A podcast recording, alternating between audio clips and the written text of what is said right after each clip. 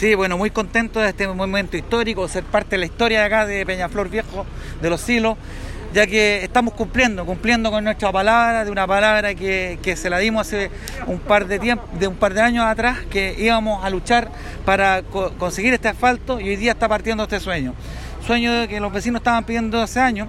y creo que es algo muy productivo para todas las personas que viven acá, que residen acá y para todos los, huertos agrícolas que hay que generan mucha mano de obra también a los trabajadores.